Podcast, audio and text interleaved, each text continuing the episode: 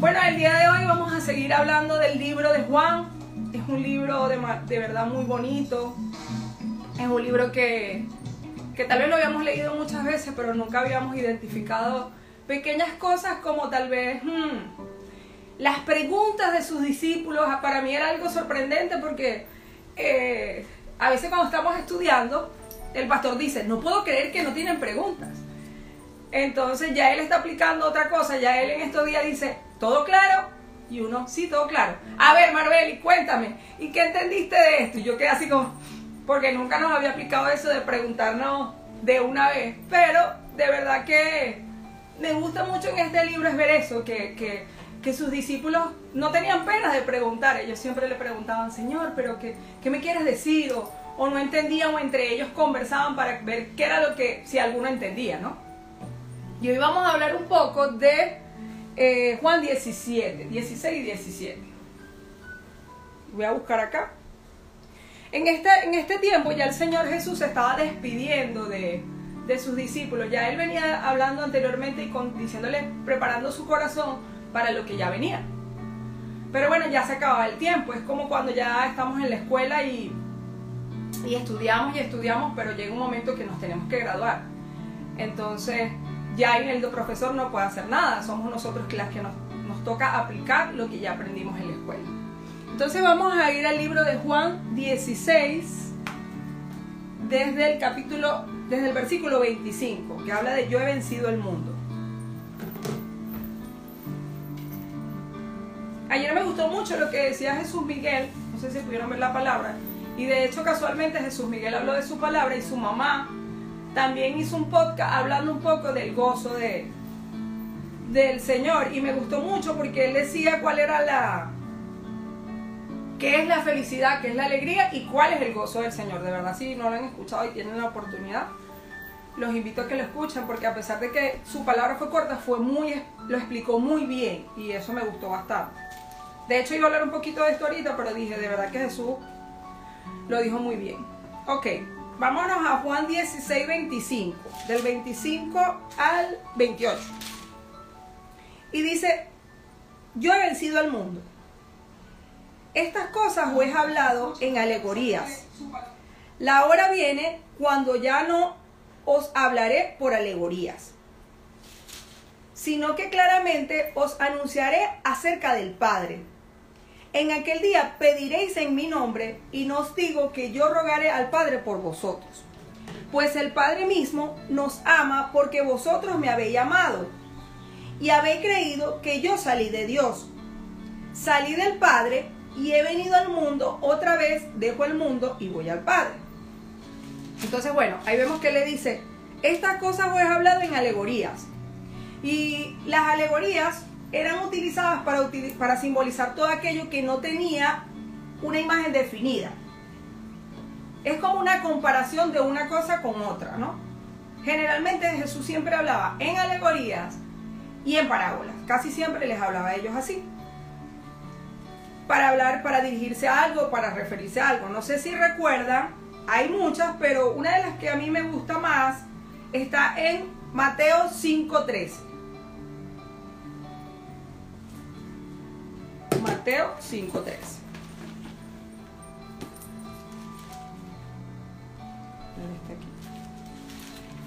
Que dice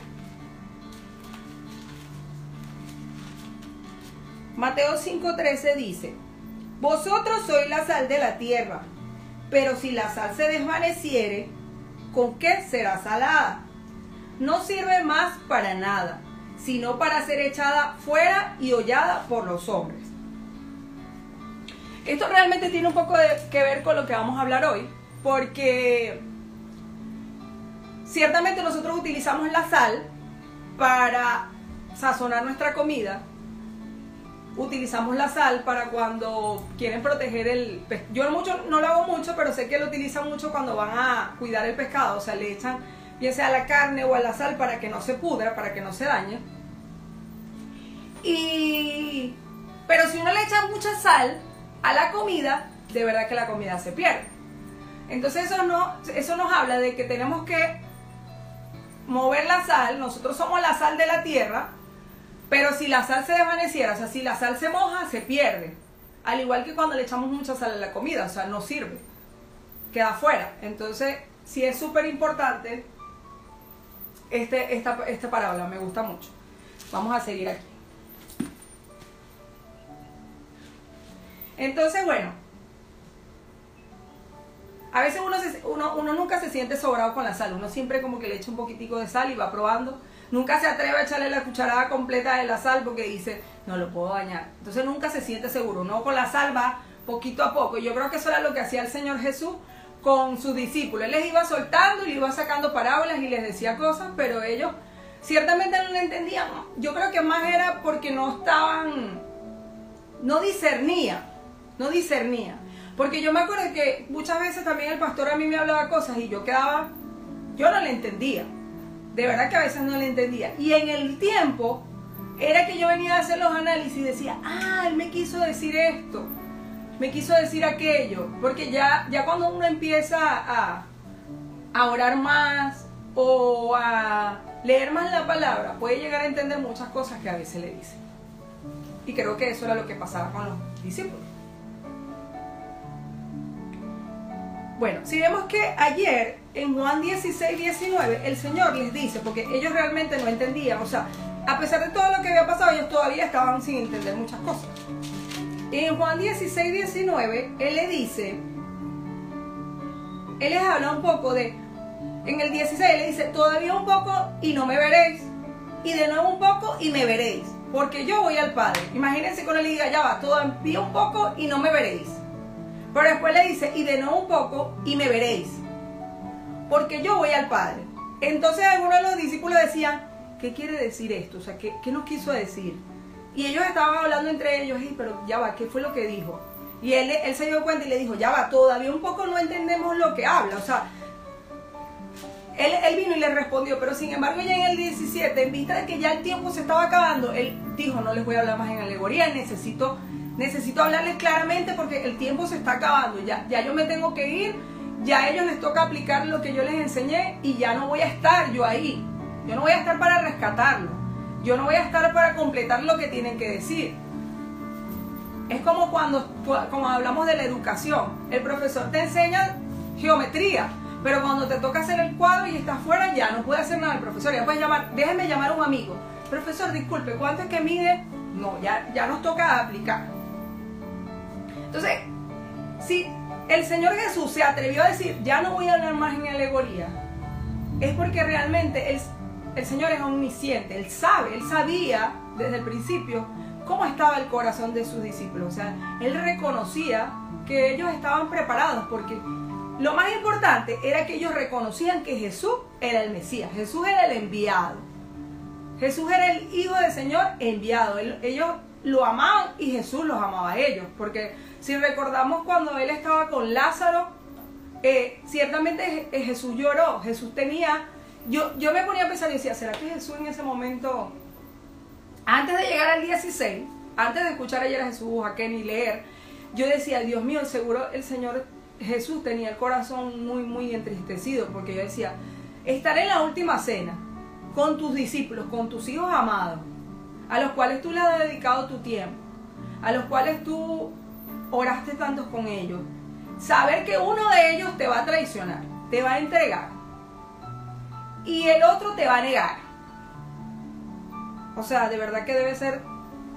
Y después leyendo, entonces bueno, yo sentía eso, yo pensaba que Jesús tenía a lo mejor un poco de tristeza. Pero ciertamente él en el 16 después les dice, no, yo voy a faltar, pero es que ustedes van a tener un gozo. O sea, yo me voy, pero eso no quiere decir que yo estoy triste. Pues. O sea, él siempre les hizo ver que para él no, él no tenía tristeza. Él, yo sentía que de alguna manera él tenía ese orgullo y esa alegría porque sabía que ellos lo iban a hacer bien. Pero necesitaba prepararlos y demostrarle que sí, iban a tener problemas, conflictos, pero que él estaba ahí con ellos. Pues yo estoy siempre con ustedes, pero, pero realmente ya, ya le toca a ustedes también eh, pedirle al Padre. O sea, yo puedo intervenir, yo voy a ser el intercesor de ustedes pero yo necesito que ustedes también pidan, porque le dice, pues el Padre mismo los ama porque vosotros me habéis amado. Ustedes saben, dice, salí del Padre y he venido al mundo. Otra vez dejo el mundo y me voy al Padre. O sea, ya yo me voy. Pero antes le dice, pediré en mi nombre y nos digo que yo rogaré al Padre por vosotros. O sea, yo sí les voy a pedir al Padre, yo sí les voy a decir quiénes son ustedes, pero es necesario que ustedes también me digan, es necesario que ustedes también pidan, así como cuando nosotros oramos, Dios sabe lo que nosotros necesitamos. Él siempre sabe, Él todo lo sabe. Pero nosotros tenemos que decirle, Señor, yo necesito que tú enmudezcas mi lengua, Señor. Yo necesito, Señor, que tú saques de mí eh, esa rabia, esa molestia, Señor. Tú sabes muy bien cuáles son las preocupaciones que yo tengo en mi corazón, Señor. Yo necesito, y por eso es que cuando oramos decimos, en el nombre poderoso de Jesús, Señor, yo te pido que me ayudes a salir de esta aflicción, porque Él lo sabe, pero si nosotros no le decimos, ¿por qué los bebés hablan? Los bebés cuando, los, los niños cuando están chiquitos piden agua. Creo que es lo primero que dicen. Quiero agua, quiero tete. Nosotros sabemos que el bebé necesita tetero. Nosotros sabemos que necesita tomar agua. Pero aún así Él lo dice. Entonces tenemos que ser como esos niños chiquititos que le tenemos que decir a Dios todo lo que necesitamos. Y no hablo de lo material, no. Yo hablo de las necesidades eh, físicas, mentales, espirituales, porque sí, a veces nosotros queremos orar, a veces nosotros queremos estar más pegados allí, pero pasan muchas cosas porque el enemigo no quiere que nosotros estemos pegados. El enemigo no quiere que usted esté aquí hoy. El enemigo quiere que usted vaya por un restaurante y esté celebrando el Día del Amor y la Amistad. Y por 5 minutos, por 15 minutos, por media hora, no va a pasar nada. Cuando usted hace un compromiso con Dios, no se preocupe que el tiempo todo le va a dar, todo, el tiempo le va a dar. El trabajo le va a alcanzar el tiempo, en la escuela, en la universidad le va a alcanzar el tiempo. Dios organiza el tiempo, porque a veces uno piensa que no le va a dar chance y sí le va a dar chance. No, se preocupe usted por pensar cómo que Dios se encarga de eso. Lo importante es que nosotros le pidamos. Vamos ahora a Juan 16, del 29 al 33, para que sigamos allí. Entonces le dice, le dijeron sus discípulos, ah, es aquí ahora hablas claramente y ninguna alegoría dices, por pobrecito, al fin ellos iban a, entender. Eh, eh, ahora entendemos que sabes, le dicen en el 30, ahora entendemos que sabes todas las cosas y no necesitas que nadie te pregunte. Por esto creemos que ha salido de Dios. Y Jesús le respondió. O sea, sus discípulos le dicen, ay Señor, ahora sí nos hablas claro. Tú todo lo sabes y te creemos. Dios te ha enviado, dice. Entonces, ya sabemos que, que, ellos no sabían, no entendían. Por eso es que a veces uno no debe preguntar mucho, uno a veces debe quedar como que tal vez con esa duda ahí y esperar que las cosas pasen en vez de estar preguntando tanto nos damos cuenta que el Señor sabía todas las debilidades que ellos tenían, conocía que ellos no entendían, pero para Él era suficiente lo que pasaba en ese momento. Porque ellos tenían, el, Señor lo que necesita son corazones dispuestos. Él no necesita conocimiento, entendimiento, reconocimiento, ni lisonjas como el otro día lo hablamos. Porque imagínense si Jesús, si Jesús hubiera estado buscando lisonjas en ese momento, hubiera estado buscando reconocimiento.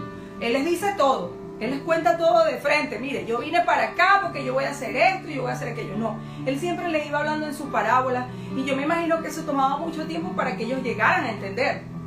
Tal vez pasaban días o a lo mejor nunca entendían. Y de hecho vemos que en la última conversación, que, que fue en el 16, todavía ellos no entendían. Y aún así Jesús fue al final que le dijo, porque ya estaba muy cerquita de ir, de irse, ¿Qué les dijo Erro? Ya no les voy a hablar más en, en alegorías, ya, ya les voy a hablar claro, o sea, yo me voy a ir, es necesario que yo me vaya.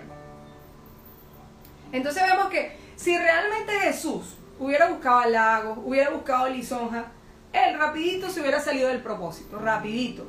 Porque acuérdense que a él, a través de todos los milagros que pudimos ver en el libro de Juan, él, la gente lo seguía, la gente le adoraba, lo quería como había gente que no lo quería, eso es normal. Hay políticos que la gente los quiere, hay otros que la gente no los quiere y los sigue. Entonces realmente Jesús tenía muchos seguidores, él podía elegir los que quería, pero ese era el grupo que él necesitaba en ese momento. Ellos tenían muchos defectos, pero se, se sujetaban a sus enseñanzas, lo amaban, lo querían, tenían un corazón dispuesto para lo que el Señor tenía para él. Porque sí, ciertamente muchas veces ellos no entendían y decían, Jesús, tenemos que ir allá, yo voy contigo, no entendían, no sabían qué iba a pasar, a lo mejor lo iban a matar, pero yo, yo voy contigo, yo estoy contigo. Entonces eso es muy importante. Yo me eh, si se acuerdan, eh, así como él le dijo, ahora sí me creéis, porque el Señor de alguna manera en su amor, él siempre era muy directo. O sea, siempre les, los enfrentaba, pues les, les hablaba, ya va, no entienden. O sea, en, en muchos versículos veía que, que él hablaba mucho así, muy directo, muy de frente en ciertas cosas, pues les decía como que las murmuraciones, él llegaba a ellos y les decía, no entienden. Y, de cierta manera les hablaba con una respuesta, pero a veces con parábolas también. Entonces, bueno, los pobres quedaban medio enredados. Pero no sé si se acuerdan en la historia de Mateo 30-35, cuando Pedro, yo digo, wow, ¿cómo se sentiría Pedro ahí?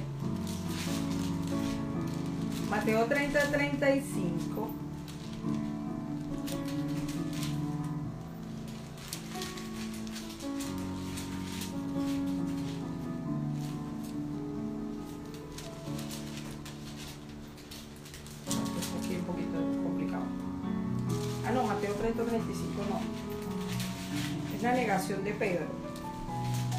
Ya les voy a decir cuál es.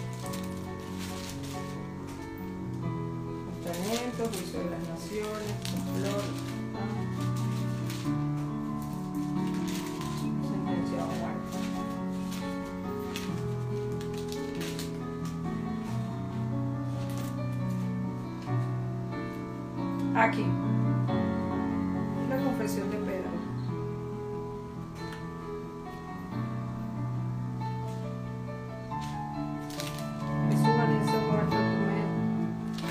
Bueno, no lo ubico aquí. Pensé que era el 30-35. No anoté. Pero bueno, me acuerdo de la historia que él le dice, que Pedro así tan lindo le dice a Mateo 26.6.9. Gracias compañera. Él le dice tan bonito, Señor, pero si yo te amo, yo te amo, Señor, le dice. Y él le dice, Pedro, tú me vas a negar tres veces, Pedro, así que cante el gallo, tú me vas a negar tres, veces. 26, 6, 9. Ajá, Jesús anuncia la negación de Pedro.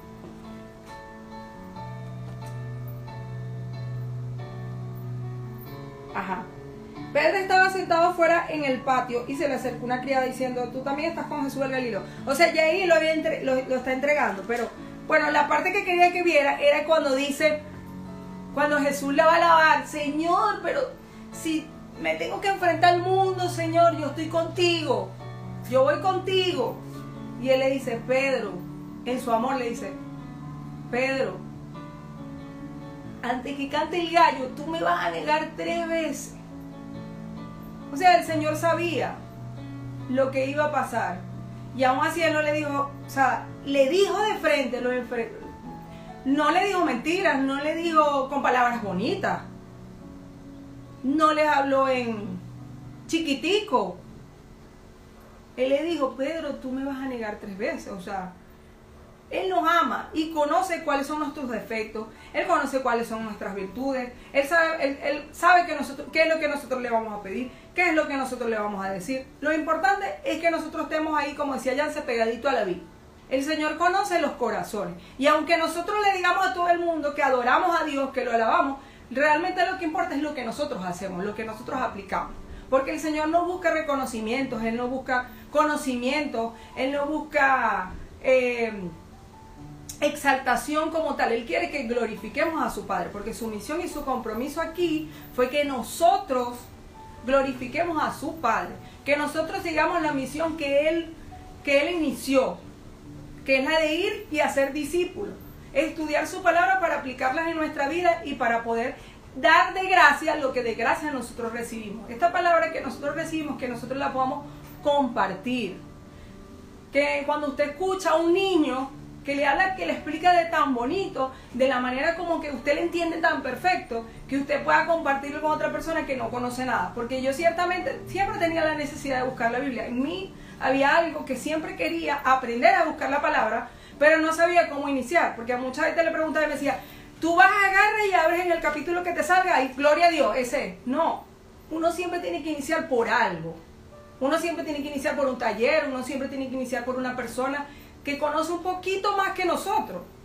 Y eso no significa que nosotros, tal vez no es que no sabemos nada, sino que no sabemos por dónde iniciar. Entonces siempre es importante que si usted no le quiere hablar de frente a la gente, usted ponga la Biblia ahí en la puerta, en la esquinita de la puerta de su casa cuando le venga a visitar alguien, esa gente va a decir, el que tiene la necesidad de ver la palabra o de buscar algo, de alguna manera va a decir, ay, aquí hay una Biblia, aquí debe ser que la leen.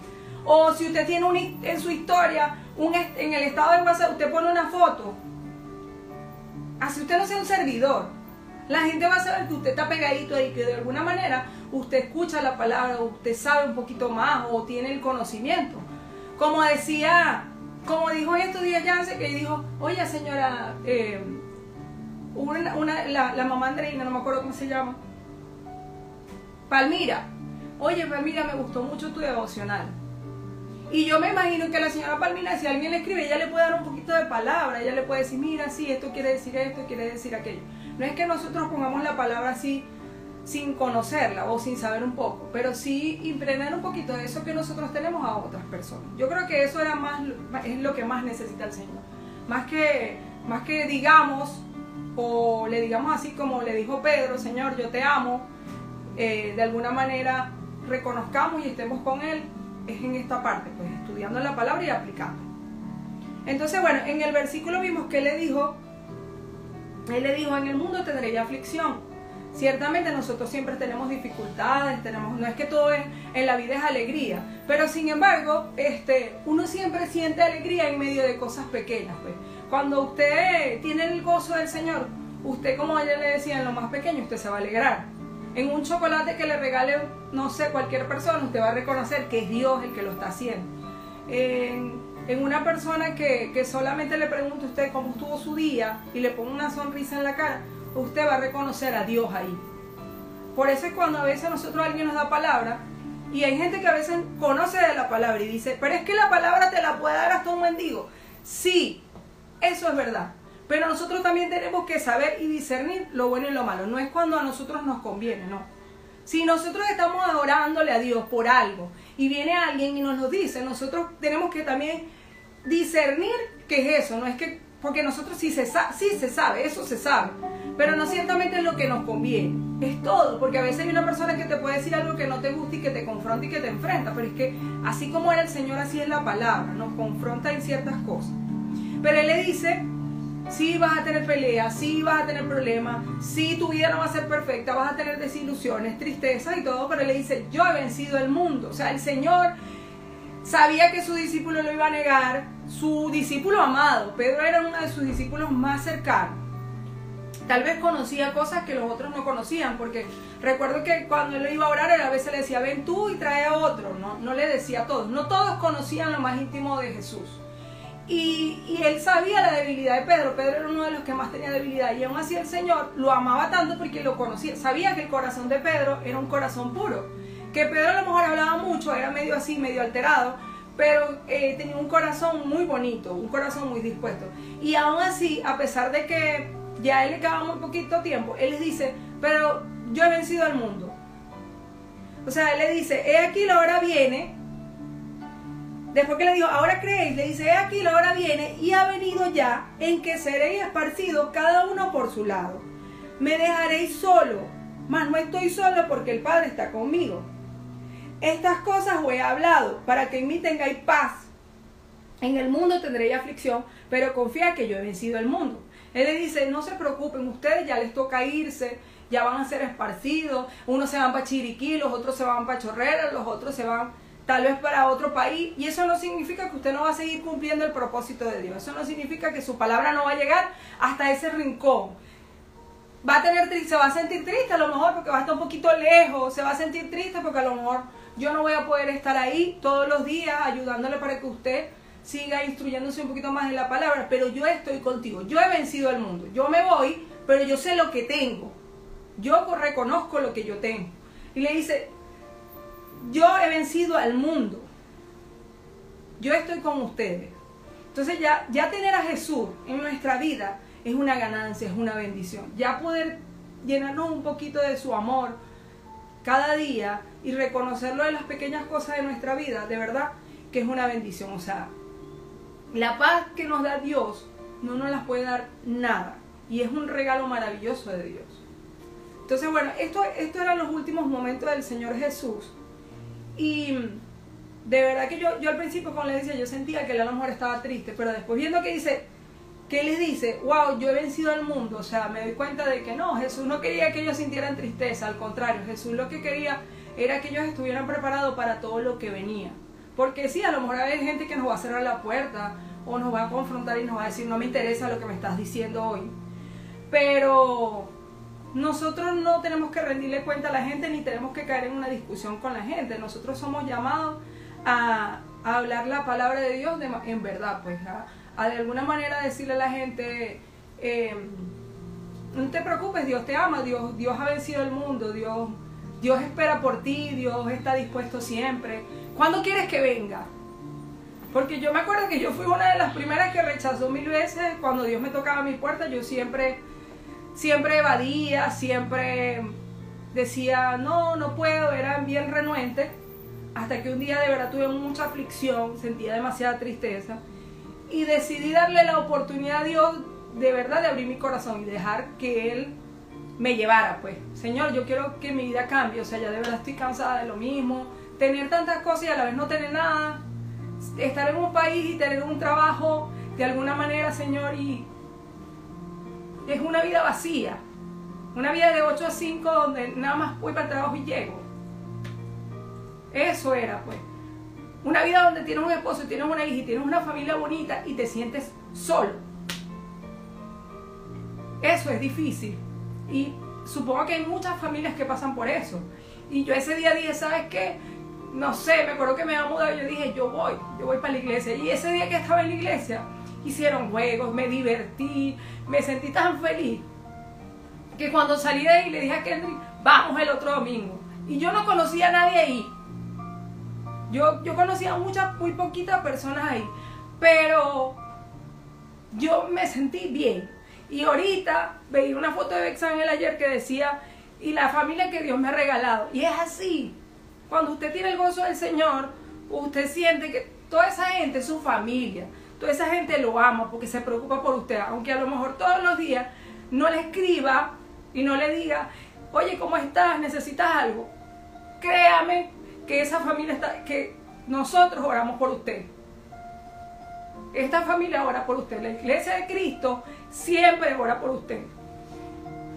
Siempre se preocupa cuando usted no se conecta. Siempre se preocupa cuando usted no está ahí.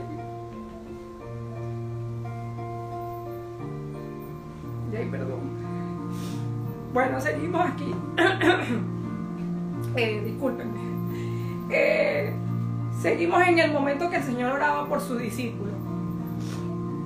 Él les dice, en el 17 del 1 al 5, le dice, estas cosas habló Jesús y levantando los ojos al cielo dijo, ahí vemos que Dios no lo hace él solo, Él levanta sus ojos al Padre, Él le pide, Él es intercesor. Y él le dice, Señor, Padre, la hora ya llegó. Ya me tengo que ir, Señor. Glorifica a tu Hijo para que también tu Hijo te glorifique a ti. Le dice, como le has dado potestad sobre toda carne, para que dé vida eterna y a todos los que le diste. Y esa es la vida eterna, que te conozcan a ti, no a mí. El único Dios. El único Dios verdadero, le dice, yo te glorificaba en la tierra, he acabado la hora que me diste que hiciera, pero ahora, Señor, ahora pues, Padre, glorifícame tú al lado tuyo, con aquella gloria que tuve contigo antes que el mundo fuera. O sea, le dice, Señor, ya me tengo que ir, Padre. Ya no puedo más, Señor, ya, ya yo me quiero ir, glorifica a tu Hijo, que te glorifiquen a ti, ya yo tengo que seguir mi camino. Te dejo a mis muchachos, Señor, te oro por ellos, Padre. Ya ellos están preparados, lo que saben es suficiente, Señor, pero ya es necesario que yo me vaya, es necesario que ellos sigan, Señor. Y, él no se preocupaba por él, él nunca se preocupaba por él. Él se preocupaba era por ellos, por lo que venía. Y le dice, Señor, ya me voy, te dejo a mis hijos, te dejo a mis muchachos, ya les preparé su corazón, están listos, lo que saben es lo que yo necesito, Señor. ya me quiero ir contigo, ya quiero estar allá contigo y que te glorifiquen a ti. Ya la gente te conoce y quiero que te sigan conociendo, Señor. Ya, ya la muerte estaba tocando ahí, ya estaba muy poquito tiempo para su sacrificio, para su resurrección. Y ahí es donde nos demuestra, Señor, su amor. Ese es el amor verdadero, el amor de Dios, cuando se entrega en la cruz por nosotros. Él lo que quería era que la obra de salvación se cumpliera, o sea, que ya nosotros, ellos terminaron la obra encomendada y pues nosotros nos toca seguir. Si vamos a Juan 17, del, del, 6 al 19, le dice, he manifestado tu nombre a los hombres que del mundo me diste. Ya ellos te conocen, Señor. Ya ellos saben quién eres tú. Tuyos eran y me los diste y han guardado tu palabra. Son tuyos, le dice, no son míos. Él reconoce que no son de él. Son tuyos, tú me los diste y han guardado tu palabra. Ya conocen la palabra. Ahora han conocido que todas las cosas que me has dado proceden de ti no es mío, Señor, es tuyo. Y a ellos ya saben que todo lo que yo les doy es tuyo, viene de ti. Por porque la palabra que me diste les he dado y ellos la recibieron y han conocido verdaderamente que salí de ti y han creído que tú me enviaste. Ya ellos saben que yo soy el Mesías, que soy tu hijo. Ruego por ellos, no ruego por el mundo, sino por los que me diste, porque tuyos son. Les vuelvo a decir, Señor, son tuyos. Yo ruego porque y todo lo mío es tuyo y lo tuyo es mío y he sido glorificado en ellos. Ya no estoy en el mundo, más están en el mundo, más estos están en el mundo y yo voy a ti, Padre Santo, a lo que me has dado, guárdalos en tu nombre, para que sean uno así como nosotros. Cuando estaba con ellos en el mundo, yo los guardaba en tu nombre. O sea, yo los cuidado, Señor. Yo los he cuidado, los he tenido aquí conmigo, los he enseñado, Señor a lo que me has dado, guárdalo en tu nombre, para que sean uno así como nosotros. Cuando estaba con ellos en el mundo, yo los guardaba en tu nombre. A los que me diste, yo los guardé, y ninguno de ellos se perdió, sino el hijo de perdición para que la escritura se cumpliese. Pero yo ahora me voy a ti y hablo esto en el mundo, para que tengan mi gozo cumplido en sí mismo. Yo les he dado tu palabra, y el mundo la aborreció, porque no son del mundo. Los aborreció, porque no son del mundo. Como tampoco yo soy del mundo. O sea, le está diciendo, ellos no son del mundo, Señor, ya ellos están listos, ellos son apartados porque ya ellos saben que lo que yo tengo, que lo que yo le doy es tuyo. Y si lo que yo le doy es tuyo, lo que ellos también tienen también es tuyo, Señor. Ellos ya están claros que, esa, que esas sanaciones que ellos hacen, que todo lo que ellos tienen, Señor, viene de ti. Que tienen miedo, sí, Señor, tienen miedo. Pero ya ellos reconocen, ya ellos no están solos, porque yo voy a estar contigo y al lado pendiente para que ellos no caigan. No ruego que le quites del mundo, sino que los guardes del mal. Protégelos, Señor. Santifícolas en tu verdad, en tu palabra es verdad. Como tú me enviaste al mundo, así yo los envío al mundo. Y por ello yo me santifico a mí mismo, para que también ellos sean santificados en la verdad. O sea, él aquí ora por sus discípulos y les dice, Señor, ya yo me voy. Mis muchachos aprendieron la palabra, la aceptaron, me obedecen, permanecen firmes, Señor. Aquí están firmes en la fe. Intercede por ellos, le dice, que los proteja, que los ayude, que los mantenga unidos, Señor, que no haya división, que reconozcan que todo procede de ti y que ellos entre ellos no haya división. Él sabe que ellos van a ser atacados, que así como él van a pasar momentos de tristeza, de dificultad, que el enemigo está ahí para que ellos no puedan cumplir su obra. Siempre van a estar ahí para señalarlo. Va a haber mucha gente que le va a decir, usted no sabe nada. Usted no conoce nada, usted no se sabe el versículo, usted no lo sabe decir completo, usted no consigue el versículo en Mateo cuando le toca buscarlo. Lo van a señalar, pero ¿qué importa? ¿Qué importa si el Señor conoce su corazón? Eso no importa. Usted va adelante que el Señor sabe lo que usted está haciendo aquí. Ellos son apartados, le dice, y serán santificados por la gracia de Dios. Ser un discípulo de Jesús demuestra la diferencia de vivir una vida al lado de Jesús y separado de Jesús. ¿Cuál es el señorío de Dios? Tomar su cruz cada día y seguirlo. Uno de los primeros versículos que nos enseñan como servidores. Si quiere venir en pos de mí, niéguese a sí mismo, tome su cruz cada día y sígame. Cuando no le dicen, vaya y tome su cruz, no es que le están diciendo, vaya, agarre su carga y véngase conmigo. No, para el Señor Jesús esa cruz no, no simbolizaba una carga. Para el Señor Jesús significaba que Él estaba matando su propio deseo de hombre, tal vez de quedarse con sus hijos. Eso lo conseguimos, como dijo Daniel Lucas, 9.23 y en Mateo 16.24. Y creo que en Marcos también está. Él le dice, nacer de nuevo. Yo necesito corazones dispuestos, que nazcan de nuevo, que maten sus propios deseos. Usted se quiere ir por una fiesta un viernes a las 7 de la noche y usted tiene un estudio. Usted puede matar ese deseo. Ese compañero suyo va a cumplir año el próximo año. Ahí es el momento de decir, ¿qué hago? ¿Decido yo o decide el Señor? Esos son los propios deseos. No es que uno tomar la cruz no significa algo malo, es que usted reconozca que usted quiere que su vida sea guiada por el Señor. Y, no, se, y no se equivoque, porque a veces a mí me pasaba que la gente me decía, ahora sí vas a ver lo bueno, ahora sí te van a pasar cosas malas, ahora sí te van a pasar cosas negativas, vas a sufrir, vas a llorar. Al principio yo tenía miedo porque la gente te empieza a decir siempre cosas negativas. ¿Por qué? No todo cuando siga a Jesús no tiene que ser malo. Al contrario, sí, vamos a tener aflicción. Ciertamente no podemos vivir una vida como Heidi, en las nubes. O no podemos hacerle creer a la gente que vivimos una vida como Heidi. Eso es falso. Pero es más fácil llevar su tristeza, su aflicción con el Señor que solo. Eso es mucho más fácil que uno pierda a alguien, que uno tenga una necesidad física, que uno tenga hambre, que de verdad uno a lo mejor no le queda nada, que sabemos que eso no pasa, porque el Señor a todos nos da lo que necesitamos en alimentos, no nos va a faltar alimento, a lo mejor no es lo que queremos. No es más, es más fácil que usted tenga ahí al cuerpo de Cristo, que usted sabe que usted lo puede llamar.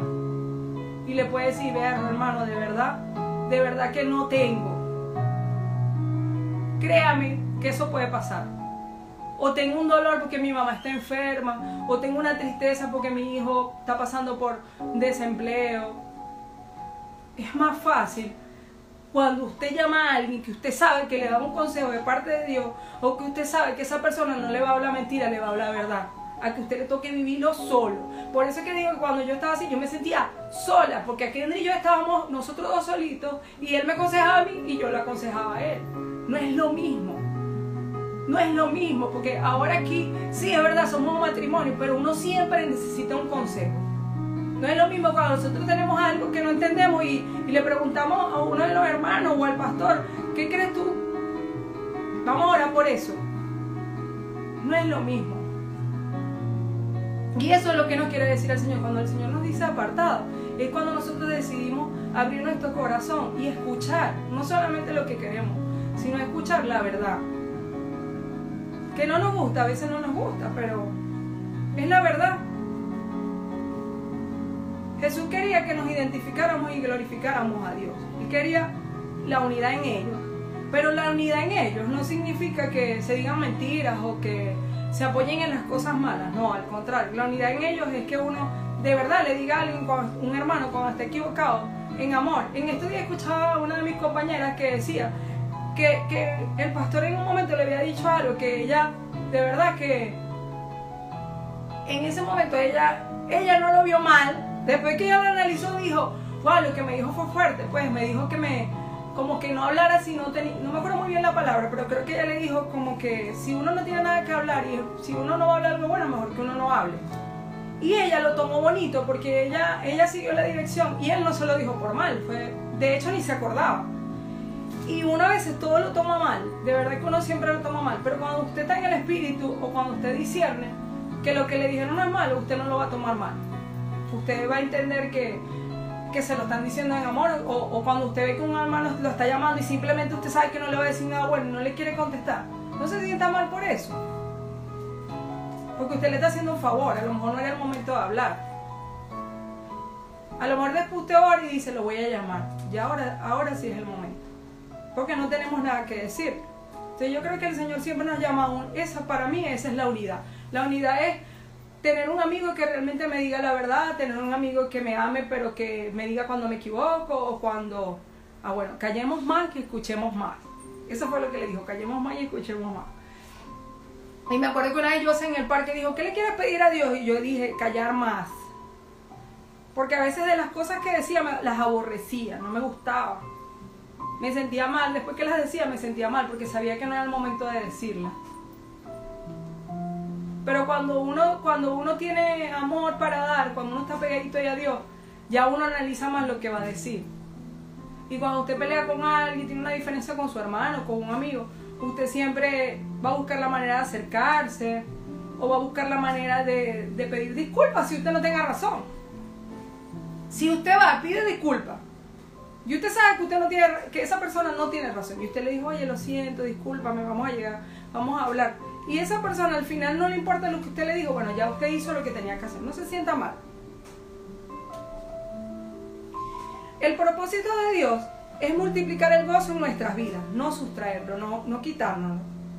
El mundo, la carne y el diablo, que son los mayores enemigos, nos dirán, siempre nos van a decir algo diferente. Siempre nos van a criticar. Pero Dios quiere que ese gozo sea cumplido en cada uno de nuestros pasos y en nuestra vida. Nosotros nos dediquemos, vamos a dedicarnos nosotros a cumplir esa misión que el Señor le dejó a sus discípulos. Porque nosotros todos, todos somos discípulos de Dios. Algunos no se dan cuenta tan rápido, otros se dan cuenta más rápido. Unos lo buscan, lo reconocen, otros no. Pero nosotros somos encargados de que eso crezca, de que eso se multiplique. Debemos abrir nuestro corazón y dejar que Dios haga lo que tenga que hacer. Pidamos a Él, ya Él en este momento ya, ya ha llegado el momento de irse, ya no lo tenemos aquí, pero tenemos el consolador que nos dejó el Espíritu Santo, que es el que nos da el discernimiento y que nos hace sentir tristes cuando metemos la pata, vulgarmente. Es el que nos da tristeza o aflicción cuando sabemos que cometimos un error. Pero sabemos que Dios conoce nuestro corazón y Él está ahí para, para apoyarnos siempre y bueno, nosotros nos dedicamos a acercarnos más a Él, así como nos metimos en una predicación, así buscar su palabra, escucharlo, y Él se va a encargar de, mantenernos ahí nosotros ahí pegaditos a Él. Y bueno, voy a cerrar con el Salmo 119.10. Bueno, aquí vemos que en, el versículo 16 Él oró por sus discípulos y oró por, por nosotros también. Porque él dijo, oro por todos. Tú me enviaste al mundo, creo que esa parte no la leí, aquí dice. Como tú me enviaste al mundo, así yo los he enviado al mundo. Por ello yo santifico a mí mismo, para que también ellos sean santificados en la verdad. Mas no ruego solamente por esto, sino más también por los que han creer en mí y por la palabra de ellos. O sea, ya oro por todos nosotros. Para que todos sean uno como tú, oh Padre, en mí y yo en ti. Que también ellos sean uno en nosotros para que el mundo crea que tú me enviaste, para que el mundo lo reconozca. La gloria que me diste yo les he dado para que sean uno, así como nosotros somos unos, tú y yo.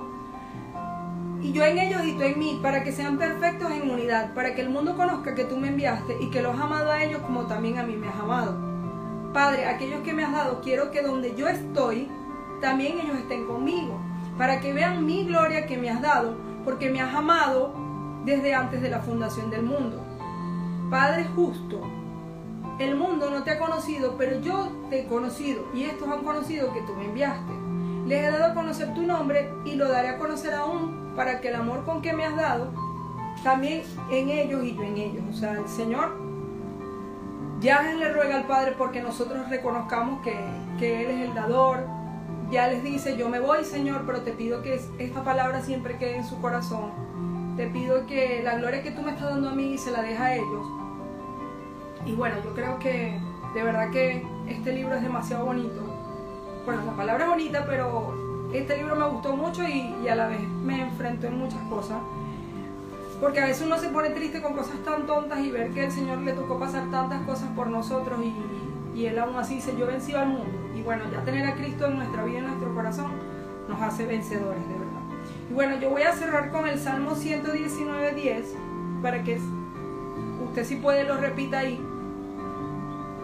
Y dice, con todo mi corazón te he buscado.